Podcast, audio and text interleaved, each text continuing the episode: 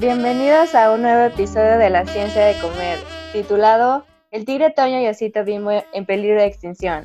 NOM 051. Primero que nada, para entrar en contexto, ¿qué es la NOM 051? Esta norma lleva el nombre de Especificaciones Generales de Etiquetado para Alimentos y Bebidas No Alcohólicas Preenvasados, Información Comercial y Sanitaria. Esta norma había sido establecida y modificada ya en el año 2010 por última vez y para 2019 se propuso la modificación que fue publicada en el diario oficial y abierta a la opinión pública. Y a principios del año 2020 se termina de revisar y se aprueba, de tal manera que ahora la industria y todo aquel que realiza alimentos empaquetados y etiquetados deben regirse bajo este punto. Chicas, ¿ustedes han escuchado de las modificaciones que se volverán a hacer con el etiquetado? Sí, sí los he escuchado y por eso surge este podcast en el que vamos a platicar, haciendo una mesa redonda, de cuáles son nuestras opiniones al respecto y así ustedes se puedan formar una propia. Por eso les traemos una invitada especial para que esto se genere más dinámico y puedan entender la información de manera más sencilla. Bienvenida, Karen. Hola, muchas gracias por la invitación, niñas. Bueno, también primero que nada hay que saber que no es un etiquetado nuevo, sino que es una modificación que se realiza, ya que hay algunas cosas que van a pues, seguir siendo iguales, pero hay muchas otras que van a lucir diferente en los empaques. Sí, de hecho, pues la primera publicación que se hizo en México sobre el etiquetado fue en 1996, después se hicieron otras actualizaciones en el 2010 y 2014. La última fue la propuesta el año pasado, en el 2019,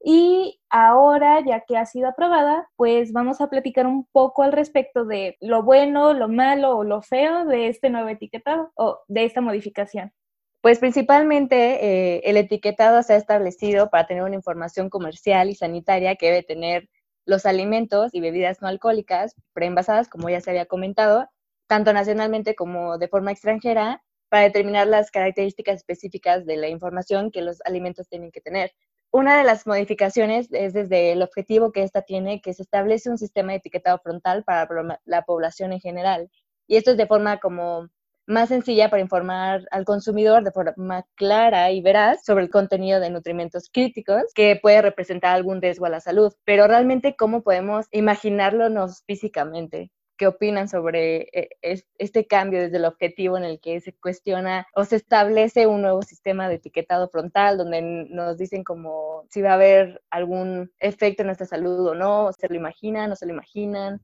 Bueno, el principal cambio que va a tener este etiquetado, o sea, esta nueva ley, esta modificación es que van a llevar unos sellos, todos los envoltorios, los empaques, eh, al frente en el que van a consistir en octágonos, en el que se tengan leyendas como exceso de grasas, exceso de azúcares, entre otros, y van a tener un orden específico y estos deben de ser colocados en la parte superior de la parte frontal para que sea fácil al cliente, al consumidor, que lo puedan observar e identificar a primera instancia. Sí, eh, abordando esto sobre los sellos, para que sepan, una norma no se crea de la noche a la mañana, sino que se propone, se pone en Internet y está abierto a que las instituciones, el público en general, pues haga sus propias anotaciones y diga que está bien, que está mal sobre la norma. En esto de los sellos, también hubo muchas críticas al respecto. Ustedes pueden buscar también las respuestas que se hicieron a la propuesta de la norma antes de que ya fuera modificada y aprobada. Con respecto a esto, había muchos errores y es algo importante que debemos de señalar antes que nada, porque si bien estamos viendo que va a haber esta propuesta de poner los sellos, hay muchas cosas raras al respecto, pues al inicio como que se hizo casi casi a las prisas, entonces no sé qué piensen ustedes al respecto de si está bien, si está mal esta nueva propuesta de etiquetado y creen que realmente funcione.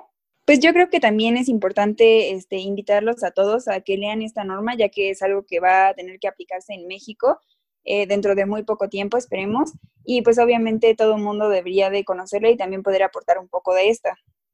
Bueno, también es importante que, o sea, indicar que este proceso de que fue muy corto el tiempo, dado que solamente se dieron 90 días para que se revisara la norma y se aceptaran comentarios, pero no era tan fácil accesar a la página en la que uno podría escribir sus comentarios y estos ser enviados. Y también invitar a que la población, además de leer la norma, lea, ya que pues, no pueden participar, ya se cerró, pero la Secretaría de Economía ya publicó los comentarios. Es un archivo de más de 700 páginas en donde se observan las diferentes empresas que comentaron la norma y no solamente en México, sino también organismos eh, internacionales como la UNICEF, algunos ah, organismos de agronomía que son de, de Estados Unidos y ver lo que, lo que ellos comentaron al respecto de las modificaciones a la norma y lo que se les respondió por parte de del proyecto de la norma para poder tener una, un, panorama más amplio de lo que de lo que se quiere modificar, el propósito y todo lo que va a afectar no solamente al etiquetado en sí, sino también el aspecto económico y el aspecto social. Claro, y aparte de todos esos comentarios, este, bueno, muchos fueron hechos por empresas y como lo comentan, eh, muchas de estas empresas abogan pues por cosas y patrimonios que han tenido desde hace mucho tiempo. Uno de estos es que si no sabían, los personajes y los colores pues van a ser modificados en las cajas, por ejemplo, de cereales, en los chetos, entre muchos otros. ¿Ustedes qué opinan al respecto de esto? Pues por ejemplo a mí me va a doler eso de que vayan a quitar pues las promociones y los tazos, ya no va a haber y también pues estos personajes como lo que es el osito bimbo, el tigre toño, el, no sé, el gansito, creo que se llama tal cual gansito, su personaje. Y eh, con respecto a las promociones lo veo desde ese punto, no sé cómo lo vean ustedes de que Obviamente, las promociones se dan por dos cosas. Una, para patrocinarse y la siguiente es para el alimento que se quedó o que ya está también como próximo a vencer por alguna estrategia de marketing. Lo que hacen es que se venda para sacarlo y pues que no sea un, desperdicio y una pérdida para la empresa. Y digo, siento que no está tan bien quitar estas promociones por lo mismo, porque puede haber pérdidas de producto o se tendrá que abordar una estrategia diferente para evitar dichas pérdidas. Esto es causa de que en la nueva modificación de la norma 051 se hace énfasis en el que si ésta obtiene uno de los octágonos eh, o tiene uno o más octágonos, no se va a hacer válido ninguna estrategia de marketing que es algún descuento o que diga alto en fibra o que haga como que el consumidor de una u otra forma ceda a consumir el alimento, tan solo desde los colores, que ya lo habían comentado, los personajes, que obviamente esto tiene un gran impacto, no, no solo como pues ya uno como adulto, ¿verdad? Sino como una persona de un niño que obviamente ya relaciona ciertas marcas con cierto personaje animado, entonces sí va a tener como un gran impacto. Tal vez ahorita vamos a mencionar nutrimentalmente, pero también un, un, un impacto visual, ¿no? en el que estamos acostumbrados a ver un diseño de los alimentos de una u otra forma, pues muy visuales y ahorita pues se van a hacer un poco más old school. Bueno, y esto también que mencionas es debido a que pues en la norma quisieron realizar cambios para que los niños y los menores pues no sean atraídos por estos productos, ya que al tener tantos colores, ser tan coloridos y tan llamativos, los niños obviamente piden para comprarlos más que nada pues por su etiqueta que por su contenido en general. Entonces al tener todos los etiquetados así como muy como aburridos como dicen, eh, van a ser más fáciles de elegir entre lo nutritivo y y lo no nutritivo que entre lo atractivo y lo no atractivo. No sé qué es lo que opinan ustedes acerca de eso. De hecho, podemos como entrar en esta controversia en el que mucha gente piensa que ciertos alimentos son como súper nutritivos en, esta, en esta etiqueta de fit y, y que súper saludables y así. Entonces, una de las modificaciones como parte buena de la norma, podemos decir que podremos se podría ver este doble lado de que realmente algunos alimentos no son tan sanos como la gente cree y no solo por el nuevo etiquetado, sino simplemente que la gente no lee el etiquetado. Entonces, obviamente es una forma en la que pues también nosotros tenemos que empezar a leer y a informarnos sobre lo que estamos consumiendo, no solo por lo que diga el etiquetado, sino saber y entender lo que realmente nos quiere decir, porque o también una de las modificaciones que se hizo, pues antes veíamos como los globos que tenía el, el etiquetado en el que nos decía como las calorías o la energía o los gramos que tenía el alimento y ahora solo nos va a decir como que tiene exceso en, ¿no? Entonces, ¿qué es exceso? O sea, vamos a tener también esta controversia en el que antes podíamos saber mínimo como cuántas calorías nos aportaba por porción o cuántos gramos tenía y ahora solo vamos a tener un etiquetado que nos va a decir que tiene exceso, ¿no? Entonces, o sea, no sé qué ustedes opinen, si realmente se les hace bueno este nuevo etiquetado en cuestión ah, informativa, ¿no? Claro, entonces algo que cabe mencionar con lo que respecto a lo que dice Pau es que obviamente va a haber alimentos naturales como son las manzanas, que hay manzanas que están empaquetadas y etiquetadas que pues según cómo están compuestas deberían de contener los octágonos de exceso en azúcar y exceso en calorías quizá, pero sabemos que es un alimento natural y que pues es benéfico para la salud, entonces también ahí es donde nosotros debemos de diferenciar entre qué vamos a consumir y por qué lo vamos a consumir y también dependiendo de nuestra actividad física, quizá nos conviene consumir una manzana o quizá no, o quizá optar por otro alimento. Y aunque tengan estos etiquetados, debemos de nosotros tener nuestra propia opinión de qué es lo que vamos a consumir. Retomando lo que dice Cami, es muy cierto que nosotros debemos de tener el criterio de evaluar estos sellos de acuerdo al tipo de alimento que es también es informarnos como consumidores, informarnos acerca de en base a qué se está diciendo que tiene un exceso de azúcar o de calorías, eh, de grasas.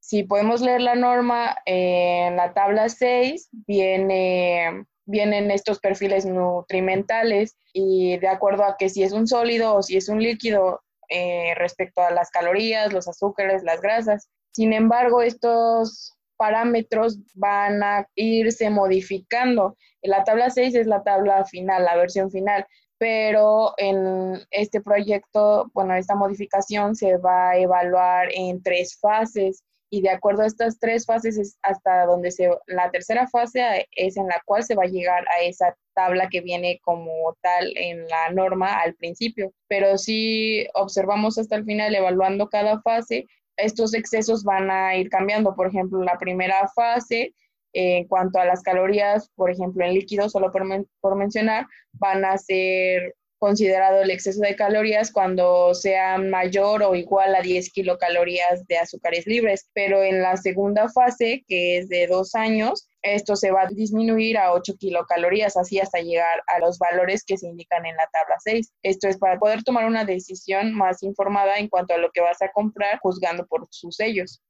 Pues miren, retomando esto que dice Karen,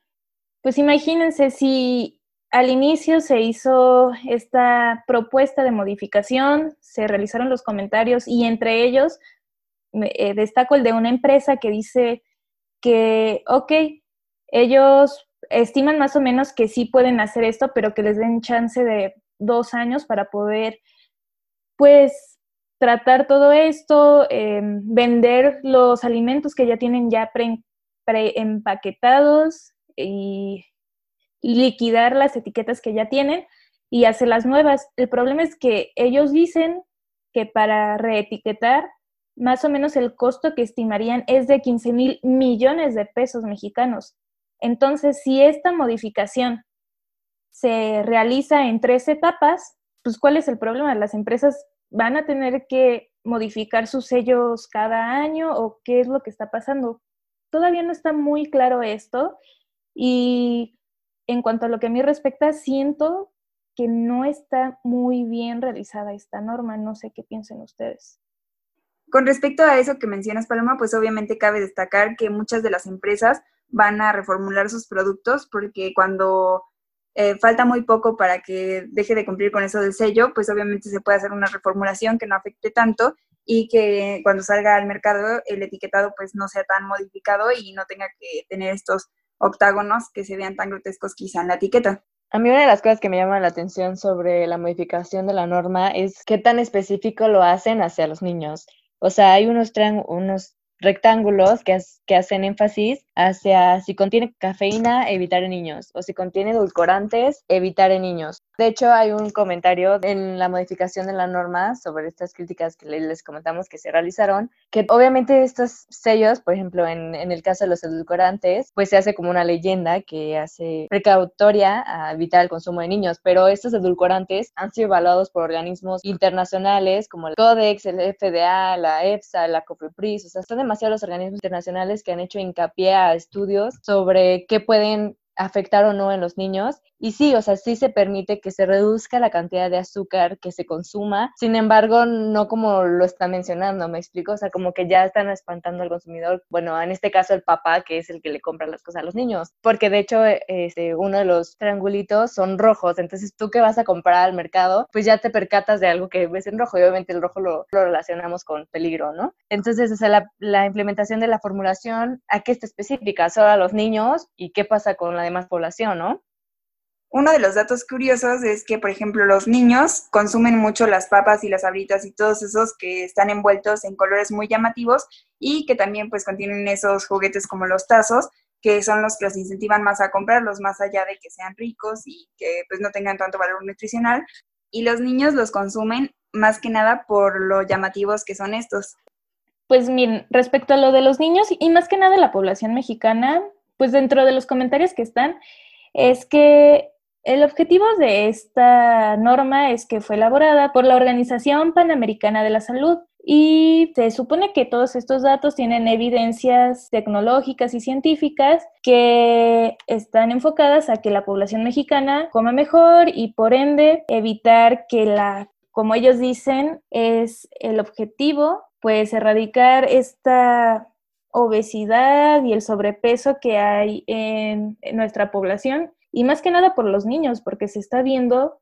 que, y de hecho ustedes creo que pueden ver en la calle, que al menos uno de cada, no sé, 10 niños que caminen en la calle están obesos. Entonces, pues se ha tratado de que esté enfocado esto tanto a la población mexicana como más que nada a los niños de nuestra población. Desde mi perspectiva, creo que está bien este cambio, pero no debe de ir solamente como enfocado al nuevo etiquetado y ya, sino que también debe ir acompañado de una campaña de concientización, o sea, para informar a la gente, porque